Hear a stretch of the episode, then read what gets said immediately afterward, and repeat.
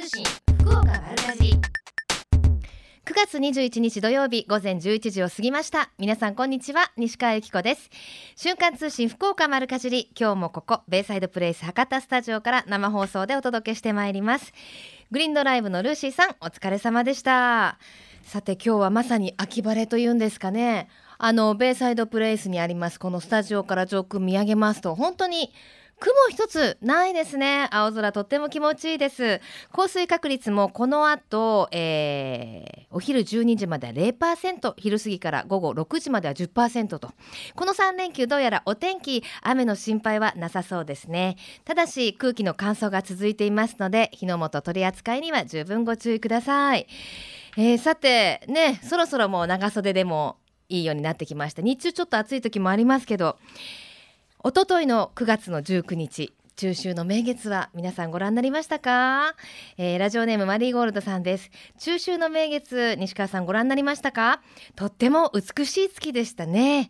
思わず星に願いを月に祈りをとプライドのフレーズをつぶやいちゃいました。最近ちょっと疲れ気味でしたが月からパワーをもらえた気がしますと。詩人ですね。あの今井美樹さんのね歌ですよね。あの今年は3年連続でこの中秋の名月が満月だったということであのぴったり満月に重なるのってすごく実は珍しいらしいんですよね。なんですけれどもまあ運がよく3年連続で次回満月になるのは8年後と東京オリンピックの1年後にまた満月が見られるっていうことでね。8年後何してるんでしょうね。やばい大台超えてますよ。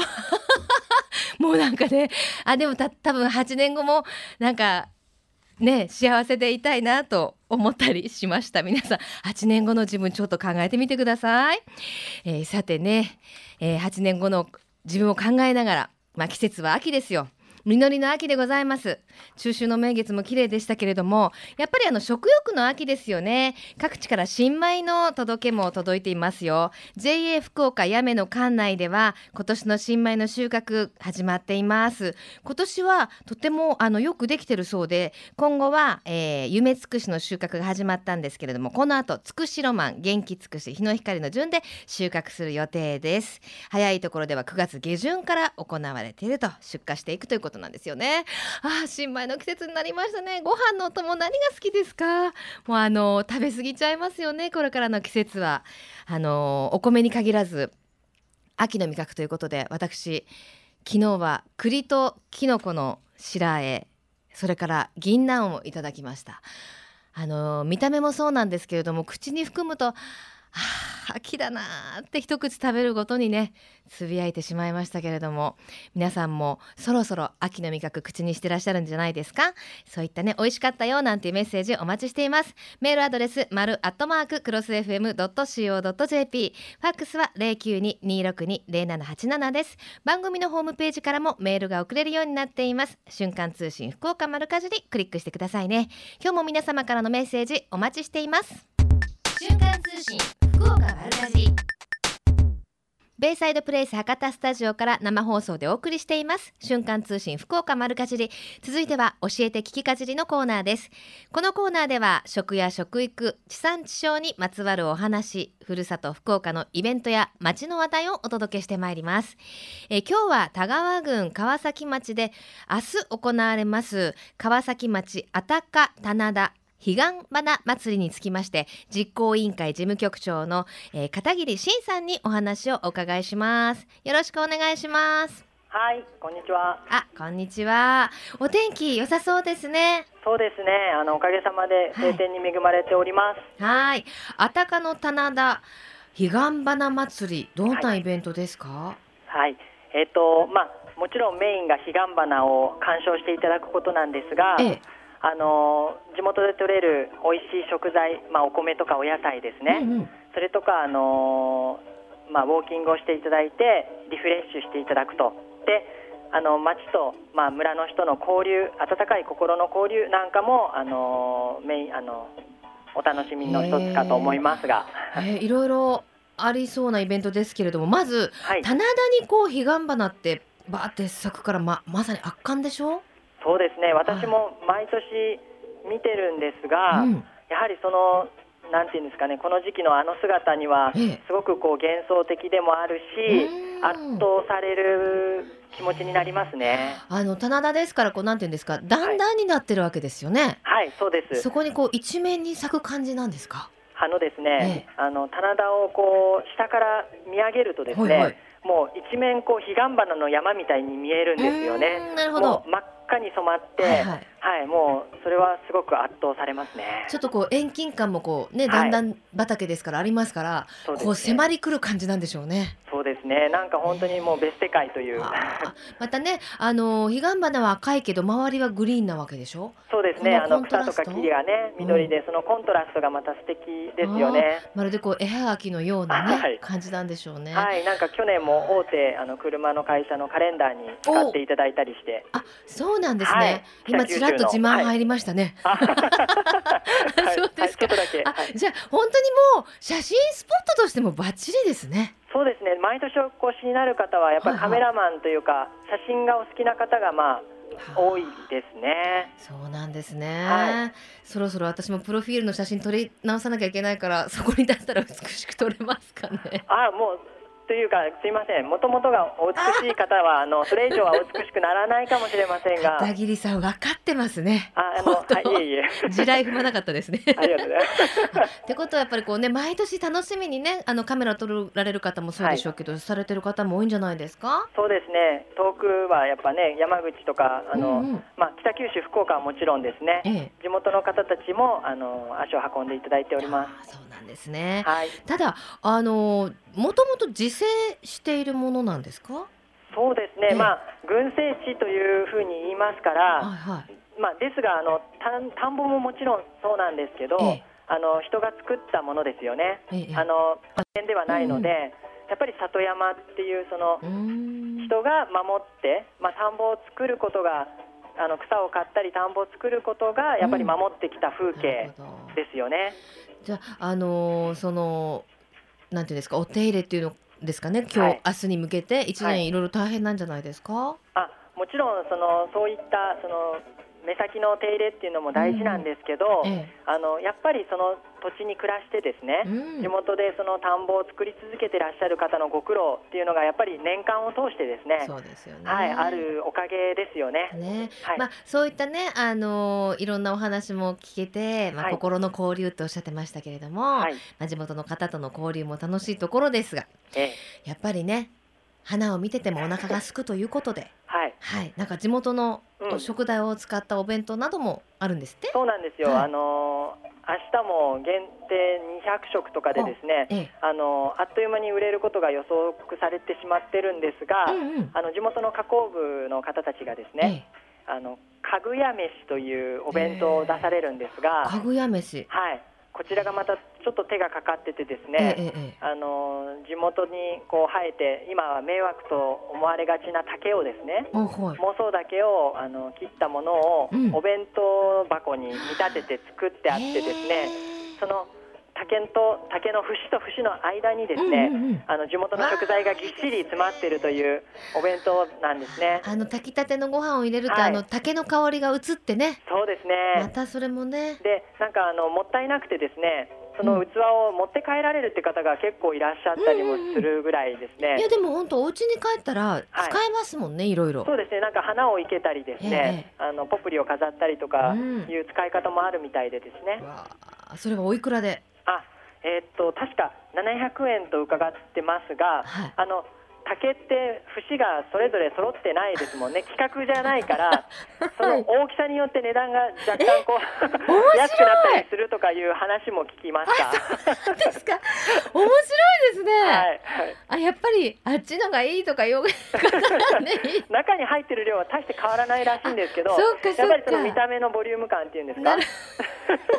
面白いですね。面白いですね、はい、そこもなんか手作り感溢れてていいですね。で、ね、あのそれこそあの地元の特産品の販売などもあるそうですね。はい、そうですね。新米がもうそれやもうギリギリですけど、ええ、あのやっと今取れ始めてますので、うん、そういったもう本当に香り高い新米とかですね、うんうん、まああの取れたて新鮮なお野菜があのたくさん並びますので。わかりました。はい。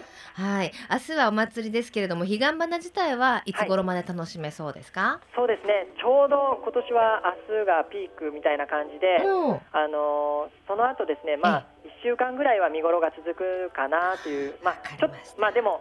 あのお早めにお越しいただいた方が そうですね。いいかと思います。まあ、連休ですしね。はい。はい。では、えー、場所のご案内お願いできますか？あ、はい。えっ、とこちらはですね、あの JR の日田彦線豊前川崎駅から車で約20分のところにあります。はい。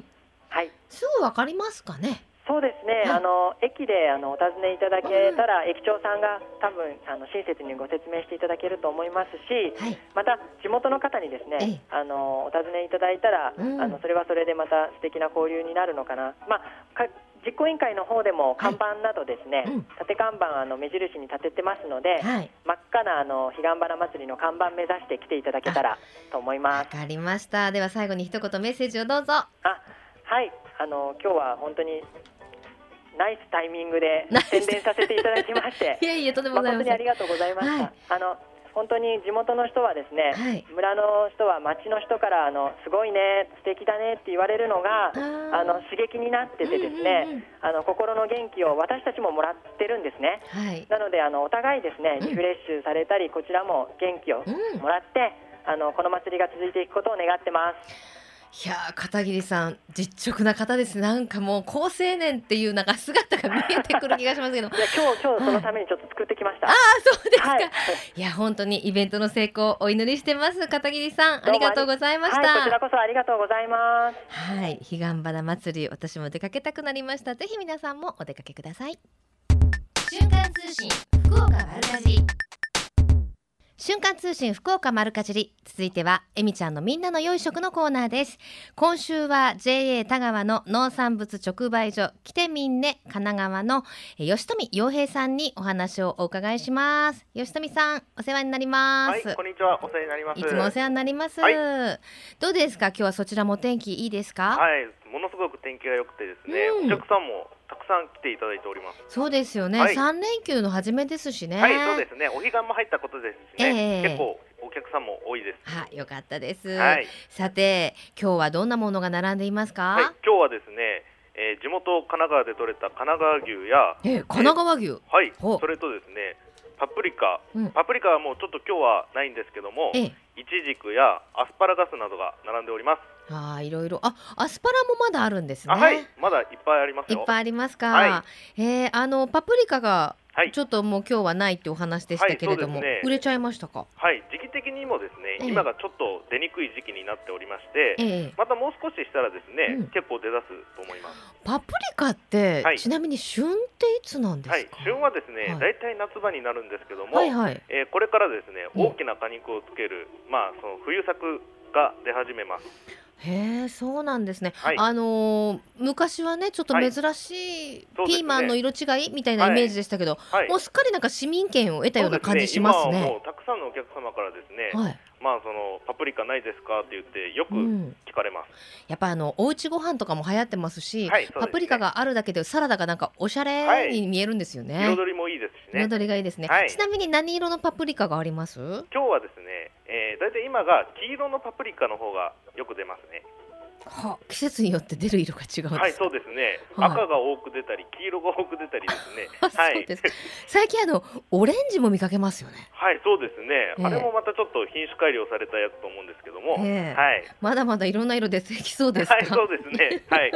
私も大好きです。あ本当ですか、ね、肉詰めとかしても、はい、あの肉が厚いので、はい、あの崩れないですし、はい、パプリカ自体があんまり苦味がなくて甘いですもんね、ね、はい。とても甘い食材になっております、ね、はい、はい、もうそちらの名産ですもんね。はい、はい、そうですね。はい。さあそして、えー、はい、アスパラに、はい、あとなんておっしゃってましたっけ？あとイチジクですね。イチジク、イチジクの品種は何ですか？イチジクは豊光姫の方が出ております。あ、やっぱりもう豊光姫が主流になってる感じですか？はい、ね、はい。もうちょっとお値段の方も下がってまいりましたでしょうか？そうですね。今がだいたい350円とかで、はい、下がった。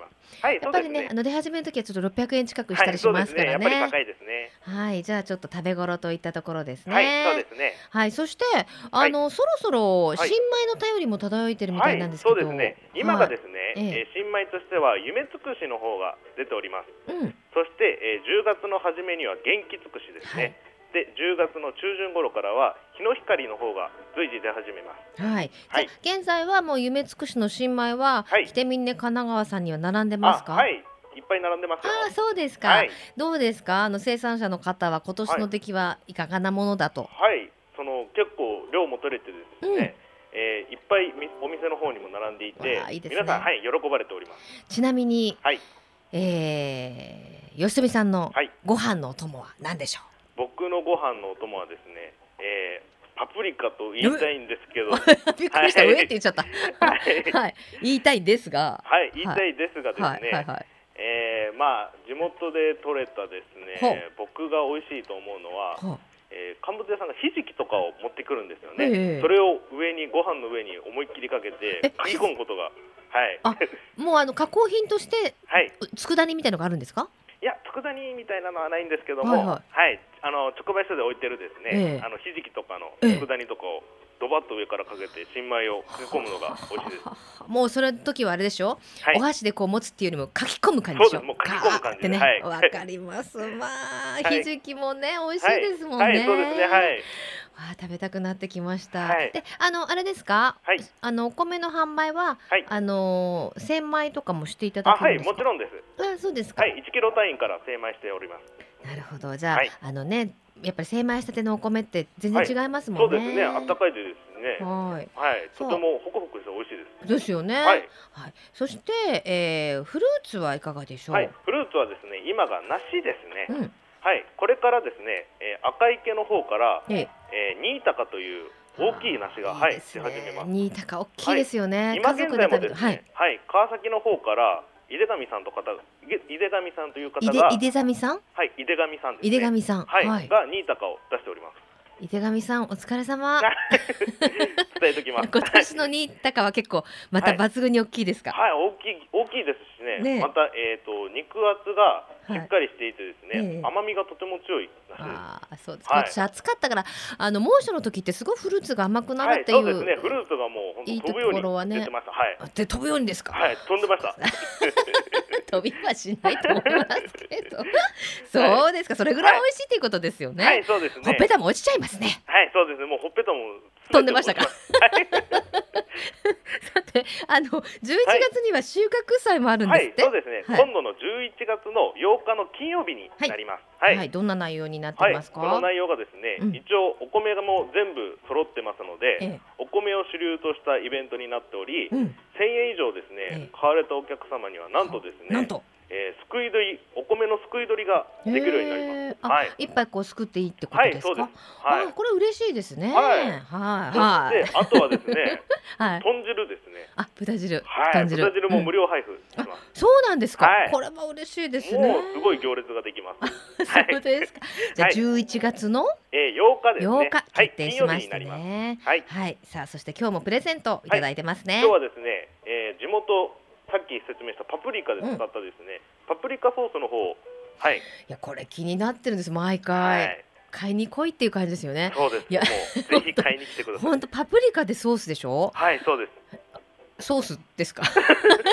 あのお肉とかお魚とかに合うって言ってましたもんね、はい、サラダにもかけてもらっても抜群に美味しいです。やっぱりね主婦というものはね、そういう便利なものがね、嬉しいものなんですよね、はい、そうですね。はい。わかりました、はい、えこちらをじゃあ3名様にいただいて、よろしいでしょうか？はいもうどうぞ、ぜひご賞味ください。はい、さあそれでは最後に一言メッセージをどうぞ。はい。えーとですねこれから涼しくもなって天気もとても良くなります、うん、そしてですね直売所の方も野菜で賑やかになるので、うんぜひ皆さんお越しください。はい、わかりました、はい、イベントの成功もお祈りしてます。ありがとうございました。はい、ありがとうございます。はい、プレゼントいただきましたね。パプリカソース3名様です。ご希望の方はメールかファックスでご応募ください。応募の、えー、応募方法は後ほどご紹介いたします。最近食の大切さを見直す動きが広まっていますがこれからの日本人にとって良い食とは何なのか今日本の農家と JA グループ消費者協力会社団体のみんなで一緒になって考え行動していく運動が始まっています。それがみんなの良い食プロジェクト。このプロジェクトにはえみちゃんというシンボルマークがあるんですが食という漢字をモチーフとしてその漢字の形を良い食を笑顔で食べている姿に見立てています。この番組をきっかけにしてみんなの良い食プロジェクトにも興味を持っていただけると嬉しいです。瞬間通信福岡丸かじ続いてはマルカジリネットワークのお時間です。今日は大人のためのフルフリーマガジングランザ編集部の坂本理恵さんにお越しいただいております。よろしくお願いします、はい、よろしくお願いします。さあえー、もう本当にねあっという間に9月も半ばを過ぎました、ね、あ中秋の名月ご覧になりました？はい見ました満月。ね、なんか神々しかったですよね。すごく綺麗で。はい、うんどうでした？なんかこうセンチメンタルな気持ちに なったりしませんでした？ね、なんか月の光ってねわけもなくこう、ね、なんか物悲しくなったりするのは私だけかなと思いながら見ておりましたが、はい、さて、えー、大人のためのフリーマガジングランザ9月号ですけれども、はい、今月号の特集ははい、えー、今月はですね、えー、えー、考えよう自分らしいこれからの住まい方ということで、はい、やっぱりあのいろいろとですね、うん、まあ住まいの方もあのいろいろとこうメンテナンスが必要になってくることも、はい。はい、あのある年代になるので、まあ、この中で、えー、新しい住まい方自分らしい住まい方っていうのを、うんうん、まあ、ポイントを紹介しています。この考えよう自分らしい住まい方これね深いですね。そうですね、まあ、あのグランザはあの大人のためのフリーマガジンというからには、ねはい、まあ50代ぐらいから皆さんにご愛読いただいてる、ね、まあ40代の私も十分楽しめるんですけれども、えー、あの子育ても一段落してね、うんそうなんですね、落ち着いた世代、はい、やっぱり違いますよね。そうですね、うん、やっぱり生活も変わってくるっていうことで、ええ、まあ豊かなセカンドライフを迎えるためにっていうことで、うん、これから夫婦2人だったりとか、うん。うん、まあ、自分たちが楽しめるような生活をこう住まいを通してどうできるかっていうところだったり。うんうん、ですね、やっぱりあのセカンドライフっていうのも今ねあのいろんな各方面で注目されてますけど、まあ住まいをリフォームしたりリノベーションしたりまた住み替えるっていう方もいらっしゃるでしょうけれどもね、うん、そうですね。今回どんなご案内をされてるんですかね。ね。はい、えっと、今回はあのいろいろとそうですね。あのリフォームもそうなんですけれども、はいはい、まあ、住まいの、えー、まずはあのポイントとして、うんうん、その動線をあの見直しましょうっていうことを、えー、ポイント一つあります。でやっぱり片付けっていうのはなんかこうなかなかこううまくできない、うん。かったりとか年齢を重ねるごとになかなかこうや回で腰が重たくなったりっていうことで、うん、まあ日頃から意識して片付けておくのがポイントですよっていうことで、はい、要はそこですよね。でも本当あの私もなんだろう確実に40歳を過ぎて、はい、あの椅子の角とかそういうところに足をぶつける確率がむちゃくちゃ高くなってきたっていうか、ね、なんでここで毎回打つんだろうって思うのになぜそれをそこに置いてるっていう。そうですよね、まあ、動線も含めてそういうことですよね。足をぶつけないようなところに物を置こうっていうようなね。通るところにこう荷物を置いてるっていうことがやっぱりいろいろとそうですね、ね、あとやっぱり、えー、厄介なのは使えるけれど使わないもの、ね、捨てるのはもったいないと罪の意識が芽生えるからです。どんどん捨てましょう。やっぱりね断捨離とかね、ね、いろいろありますけどね、はい、でもないですかたまに。捨ててやっぱりもう後悔したって後からあれやったですよね。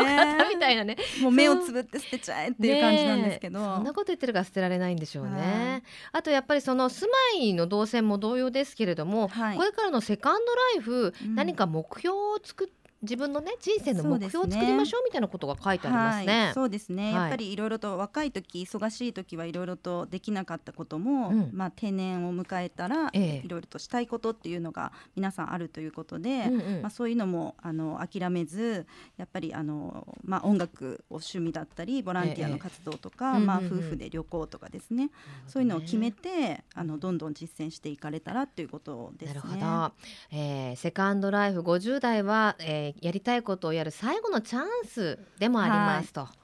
はいね、まずは自分のやりたいことを書き出してやれることからやっていきましょうみたいなね、まあ、あの住まいももちろんですけれども人生においてもああなるほどなっていうねヒントをもらえそうな特集になってますね、はい、さあそしてもう一つ OL 向けの情報誌エルフ9月号です。そうですね、はい、エルフはですねあのこちらもあの読者から、えー、アンケートを取って、はいはい、えー、また記事にしているページなんですけれども、うん、えー、今回のテーマは大切な空間私のインテリアということで、うん。はい、まあインテリアだったりとか収納術っていうのをあの読者の皆さんに聞いています。はいへえ面白いですね。今回住まいのことが両方とも雑誌とも、ね、テーマになっているということですけど、うん、これ結構面白いコーナーがあるんですよね、はい、毎回この「ああやっちまった」っていうこの特集が 私大好きなんですけれども、ね、今回はインテリア特集ということで「はい、ああやっちまったインテリアの悲劇」うん、ワンルームに住んでいた頃セミダブルベッドを購入。一日をほぼベッドの上で過ごした とか、はい、ベッドを購入時寸法ぴったりのものを購入したが部屋にある唯一のコンセントが潰れてしまった。わかりますねこれそうですね。サイズはぴったり。そう皆さんあの家具とか買いに行かれる時、うん。寸法をね測っていくってとこまではするんですけど、はい、じゃあ自分の部屋に実際それを置いたらどれぐらいの圧迫感になるかって考えないんですよね。そうですね。まあ私も見事に失敗した経験のある一人ですけどね。通るたびにそれこそあの太ももぶつけるみたいなね ソファーを置いてた時代がありましたけど、はい、なんか坂本さんありますか？そうですね。やっぱりあのカーペットを私も買った時に、はいやっぱり可愛いものを優先して買ってしまって、うん、サイズがやっぱり合わなかっただとか。毎回あの端っこの方がめくれたまま使ってるとかね、ね、お店の雰囲気とやっぱり家に帰っての雰囲気が違ったとかありますね。あとね結構面白いのが、うんえー、エナメル調のテレビ台を購入したが、ね、ほんの少しの埃でもかなり目立つ。これね私はねあの冷蔵庫でやっちまったんですよ。どうしても隣にある食器棚の色と合わせたくて、はい、ちょっと茶色系のエナメル質みたいな冷蔵庫にしたんですよ、うん、手垢がもう目立つ目立つ。エナメルの汚れは。拭いた先から子供がベタってつけてるし、はい、なんか小麦粉とかのねあのお料理をした日にはもう真っ白になってるんですよ あるあるインテリアの悲劇ですね。そうですね。まあ、秋はあの住み替えを考える方も多いでしょうからこういったものを参考にしてね,、はい、そうですね。住まいを決められるのもいいかもしれませんね。はい、さああ実りの秋食欲の秋、はい、スポーツの秋ですけれども、ね、坂本さんにとって秋は何でしょう？そうですね。やっぱり食欲の秋を取りたいかなと思いますね、えー、美味しいものをいっぱい。注目してる食べ物とかあるんですか？うんそうですね。やっぱり栗とかあの栗ご飯大好きなんで、ね、やっぱりうん三大北北ですね。はい。はい。わかりました、じゃあまた来週もお待ちしております、はい、マルカジニネットワークこの時間はグランザ編集部の坂本さんにお越しいただきました、はい、ありがとうございました。ありがとうございました。瞬間通信福岡丸かじりベイサイドプレイス博多スタジオから生放送でお送りしています瞬間通信福岡丸かじり福岡のゆかろうもんのコーナーですこの時間は福岡県のブランド農林水産物をご紹介してまいります今週お話をお伺いしますのは福岡県茶業青年の会山口博さんです山口さんよろしくお願いしますよろしくお願いします。よろしくお願いします。いかがですか？そちらも今日はいいお天気ですか？はい、また暑さがぶり返してなかなか大変ですね。あ、そうですか。もう三十度超えっていう感じですかね。そうですね。体感的にはそんな感じです。うん。さて今日はやめ茶のご紹介ということで、あの、はい、やめの茶山歌歌ってる馬場さん、はい、ご存知ですよね？はい、あのうちの番組にも出ていただいたんですけれども、はい、あのよろしくねっていうメッセージいただきましたよ。ありがとうございます。頑張ります。多分聞いてらっしゃるんじゃないですかね。またスタジオにね茶山歌披露しに来ていただきたいものですが、はい、さてまずやめ茶の特徴からご紹介ください。どんなお茶ですか？やめ茶は食としてやっぱり有名なんですけど、ええ、甘みが強くて、うん、水色が青く出るのが特徴です。え何何がですか？あ、水色。水色、色ですか？はい、色ですね。はい。そうなんですね。はい。へえ。あの、まあ、玉露が有名なんですけれどね。はい。はい。でも、あの、普通の玉露じゃないお茶も美味しいですもんね。そうですね。はい。はい。え、やっぱり山口さんは一日の始まりは一杯のお茶から始められたりするんですか？家で、はい。そうです妻が入れてくれるので。あ、妻がですか？あ、はい、ご結婚何年目で？結婚三年目です。あ、おめでとうございます。まあ新婚でいらっしゃる。三年目までは新婚って言うんですよ。はい、ありがとうございます。全く関係ない話になってますけど、あのやめ茶のその、はい、あの玉露？すごい品評会ですごい成績を残してらっしゃるんですよね。あ、ありがとうございます。はい。2位と4位と、ええ、今年はちょっと一応ギリギリ10番以内に入れたぐらいなんですけどいやいやそんな何をおっしゃいますかもっと入りましたぐらいの成績ですよ いやいや、一応取れるように頑張ります。謙遜ですね。いや、でもあの全国のお茶の品評会で10年連続して農林水産大臣賞と産地賞を獲得していると。そうですね。はい。これは間違いございませんか？はい。星野の立石さんという方がずっとですね、えー、力を入れてやって、えー、その方に、はい。やっぱりその美味しいお茶を作るご苦労なされるとこってどんなところですか？やっぱりあの自然が相手なので、うんうん、毎年同じものってできないんですけど、ええ、いかにやっぱり手を入れて、うん、充実した内容のやつを作れるかがやっぱり難しいし面白いところだと思ってます。難しいけど面白いんですね。はい、あのー、今年はかなり暑かったじゃないですか猛暑で。そうですね。こういう時はどうなんですか、茶葉にとっては。なかなかやっぱり厳しいですね。あの雨が足りなかったので。ええあのフルーツとかだとね結構猛暑の時は甘くなるみたいなお話がありますけどお茶にとってそのお日様ってどうなんですか？やっぱりある程度水分がないと、お茶の木がですね、うん、十分にこう育った育ちがやっぱり悪くなるので、ええ、はい、やっぱりこう雨も必要天気も必要という感じで。その塩梅なんでしょうね。これ、ね、ここで水をやろうとかっていうのも、はい、なんていうんですか、生産者の皆さんの勘みたいな。はい。ですね。で、あの青年の会としてもいろんな活動をされてるんですよね。はい。うん、えー、っと宣伝宣伝宣伝宣伝。頑張れ。えっと来月ですね、はい、11あ再来月か11月なんですけど、はい、11月の23日に全国一斉お茶いっぱいの日ということで取り組んでおりまして、はい、これを博多駅前広場で行うようにしております。はい。これどんなイベントですか？これがえっと、自分たち生産者なんですけど、はい、生産者でお茶を持ち寄って、はい、そのお茶の試飲や販売、また、えっと、お茶の入れ方ですね、えお茶の入れ方の教室などを開いて、え。えっと、皆さんにお茶を楽しんでいただきたいと思っております、うん、博多駅前の広場ともう一つ会場があるみたいですね。あそうですね。この日同じ日なんですけど、はい、えーと、新船小屋駅の方で、の、えー、九州芸文館っていうところなんですけど、そちらで T1 グランプリというのも開催しておりまして、P1? はい、T1 グランプリっていうお茶の T1 お茶の T ですね。はい。あへ絡めてきますね。はい、ておりますので。そこでもじゃあそのお茶を試飲できたり販売したりと、はい、こちらでもはい。お茶の販売試飲などを行ってい。きます。うん、その他にもありますねイベント。はい。はい、えー、っと福島市資料資料間に合ってますか大丈夫ですかはい。えっと、10月の26、27なんですけど、はい、福島市の阿賀野焼民道祭とい。うのがありまして、はい。はい、こちらの方でも、えー、私たちが出ていって、また、それでもお茶の試飲など、いろいろやっていきたいと思っております。あの阿賀野焼もね、にも合いそうですよね。お茶、ね、はい、あの器がですね、えー、とてもいいものを使わせていただくので、はい、はい、割らないように。ね、緊張しちゃいますね。まあ、そちらでは、あの、美味しいお茶の入れ方コンテストなども行われるとい。うことですね。あの、ちなみに、ちょっと簡単にでいいので、美味しい。お茶の入れ方って教えてもらってもいいですか？やはり、まず温度が大事なので。えええー、なるべく低温で、うん、人肌より若干温かい程度でですね。人肌より若干温かい程度ね。はい。はい、そして？でお湯を冷やしていただいて、ええ、でお湯をそっと注いでうん、でそれから2、3分ほどですね、えー、抽出する時間待っていただいて、はい、はい、飲んでいただくと、その温度を冷やすだけでも、本当に、えーと、と熱湯よりも甘みが強く出るので。それ例えばその人肌ぐらいもうお湯があったかくなって止めるんではなくて一旦沸騰させたお湯を冷まさなきゃいけないんですよね。そうですね。そちらの方が美味しく出ます、はい、雑味とかもなくなるんでしょうね。はい。はい。ちょっとお茶をそういうねあの注意点に従って入れてみようかなという気になりました。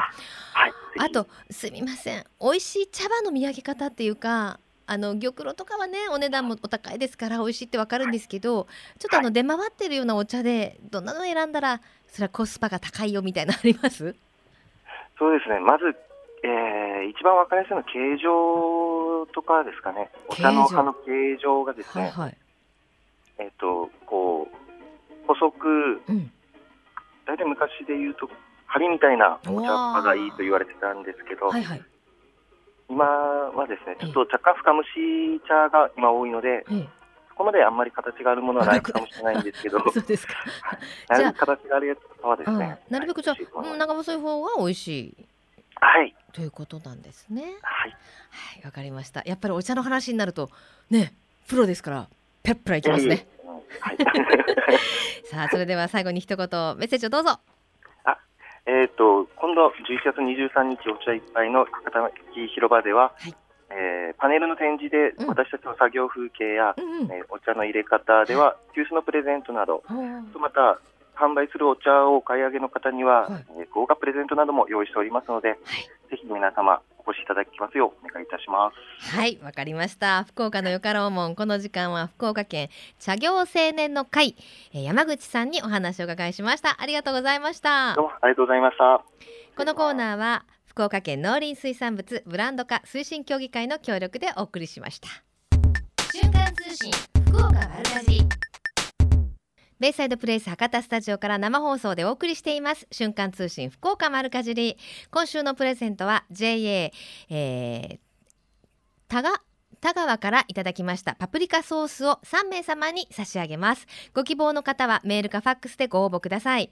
メールアドレスは丸アットマーククロス FM.co.jp ファックスは092262の0787週刊通信福岡丸かじりまであなたのお名前住所年齢電話番号番組へのメッセージも忘れずに書いてくださいね。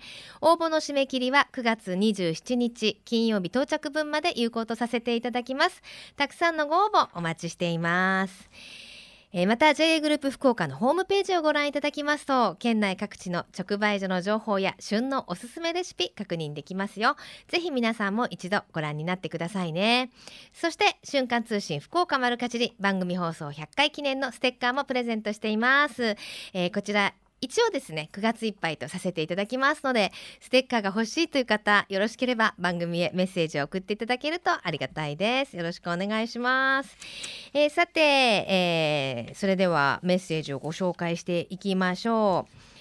えー、ラジオネーム2443です。いつも楽しく聞いています。ありがとうございます、えー、連休を使ってキャンプに行ってきます。とっても楽しみです。自然の中で食べる料理は何でも美味しいですよね。今回は初の試みで天ぷらをします。えー、天ぷら？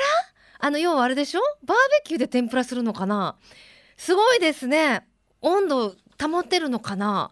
大体あの天ぷらだと170度とか180度で揚げると思うんですけどえー、うまくいったらコツとか教えてくださいね。私もあもあのあんまり虫とかが得意じゃないのであんまりキャンプ行かないんですけどあのバーベキューはやっぱりねあの仲良し家族とかで行くと盛り上がりますのでたまにやるんですけどあのお肉を焼いたり海鮮を焼いたりあの野菜を焼いたりして、まあ、焼肉のタレとかで食べるのも美味しいんですけどやっぱりね飽きてくるんですよね。同じ味だから。塩コショウに焼肉のタレ。塩コショウに焼肉のタレ。この繰り返しがね。やっぱり私は飽きてしまうので意外とねやって美味しかったのがじゃがいもをアルミにそのままつ包んでそのまま皮ごとですよ。ちょっと洗って。それをもうポンとあの炭の中に入れちゃうんですよ。そうすると気づいた頃にはホクホクのあのお芋さんができていてそこにまあバターと塩コショウ入れてパクって葉を割るとねこれ子供たちにも大好評でしたね。あと意外に良かったのがあのピザ。もう市販のピザでいいのであれもアルミ持ってって包んどいてなんかトと塩コショウに焼肉のタレ飽きてきたなと思った頃にそれを投入すると気が利いてるねっていうあのちょっとできる主婦になった感じであの大人気であっという間に売れてお肉が残りました。っていうことになりましたけどぜひあのねバーベキュー行かれる方よかったら参考にしてみてください。あとこんなお料理すごい美味しかったですよとかぜひお聞きしたいですね。バーベキューの達人などいらっしゃいましたらメッセージ番組までお願いいたします。さて、えー、今日からの3連休お天気はねどうやら持ちそうですね。各地の直売所では、えー、いろんなねのえー、秋の大収穫フェアが行われていますよ。まず JA 筑前朝倉中部営農センターでは明日まで実りの秋大収穫フェアが開催されています、えー、あとねあのー、切り花などの販売もあるそうですからお出かけになってください。そして JA 虹のファーマーズマーケット虹の箕面の里では秋のパン祭り明日まで開催されていますよ。えー22日はパン全商品2割引きだそうです。23日は午前11時と午後2時にタイムサービスを行うということですからぜひお出かけになってください、えー、JA 虹のファーマーズマーケット虹の実の里はそろそろ柿も出てるそうですからフルーツもぜひ楽しんでくださいね。さてこの後12時からは博多大丸創業60周年クロス FM20 周年記念特別プログラムプレイバック福岡博多大丸エルガーラパサージュ広場から公開生放送をお送りしますよ。ナビゲーターは内森文さん頑張ってね。八木徹さん頑張ってね。お二人です。どうぞお楽しみに。瞬間通信福岡丸かじりまた来週。ここまでのお相手は私西川由紀子でした。それではまた来週。さようなら。この番組は JA グループ福岡の提供でお送りしました。